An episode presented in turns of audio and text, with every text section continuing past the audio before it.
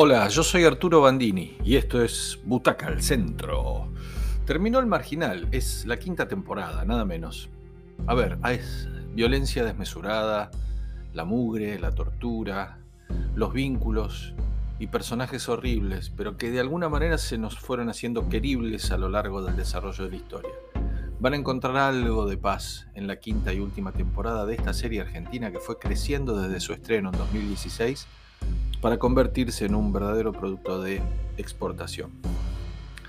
Bueno, vamos a hacerlo a, manera de balance. La, serie es una serie muy incómoda, no porque uno sospeche lo que va a ver, no sospeche lo que va a ver, que es la vida diaria de un penal en la ciudad de Buenos Aires, sino por los extremos que frecuenta. ¿eh? La crudeza extrema, la crueldad. Siempre me pregunto qué es lo que atrae de estas historias, qué es lo que esperamos ver como espectadores que se corrijan los que entran, que paguen con exceso sus crímenes, soportando en la piel y en el alma las peores de las vejaciones posibles. ¿Queremos verlos sufrir como ellos hicieron sufrir a otros? ¿O nos consuela eso de espiar cómo es la vida esa a la que nunca vamos a caer porque somos respetuosos de la ley? ¿Qué queremos ver? ¿Cuál es el efecto en la audiencia? ¿Nos hace ser mejores porque sabemos a qué nos atenemos? ¿Es de alguna manera aleccionadora? El marginal es todo eso y también es un poco más, porque es una pintura, parecería que no sería exagerada, de la vida de un penal de los que rodean a nuestras ciudades, acá en Argentina, con sus códigos, sus personajes oscuros, sus historias de vida, cómo entra la religión o las religiones, el misticismo y también los negocios. Los protagonistas excluyentes son Pastor, un policía que se infiltra en la cárcel y distintas circunstancias lo dejan ahí anclado, que lo hace muy bien Juan Minujín, y los hermanos Borges, Mario, que es Claudio Risi, y Diosito, Nicolás Furtado, que son una familia delictiva que en el penal se convierten en jefes y todos los negocios y la disciplina pasa por sus manos y las de los miembros de su banda.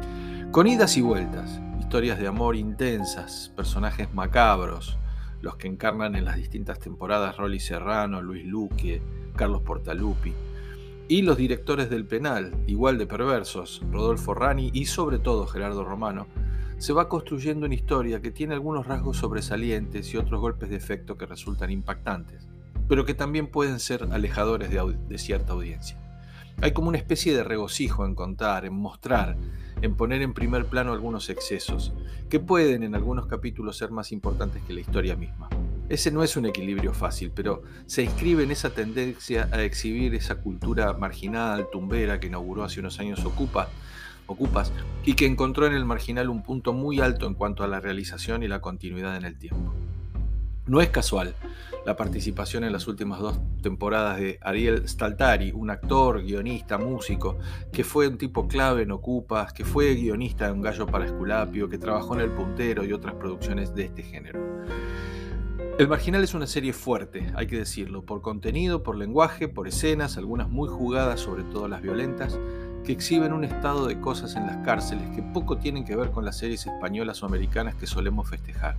Qué sé yo, Orange, Orange is a New Black, Vis a Vis, Prison Break, en donde los excesos y la marginalidad no es muy distinta puertas afuera de los penales, pero los encargados del cuidado son igual de despiadados y los que dirigen tan corruptos y ávidos de negocios como los que están adentro. No podemos diferenciarlos, salvo por los trajes y los uniformes. Una producción que fue creciendo con los años y que también fue cambiando de a poco la manera de contar. Se fue haciendo menos local, más ágil y con más recursos para mostrar de manera más provocativa.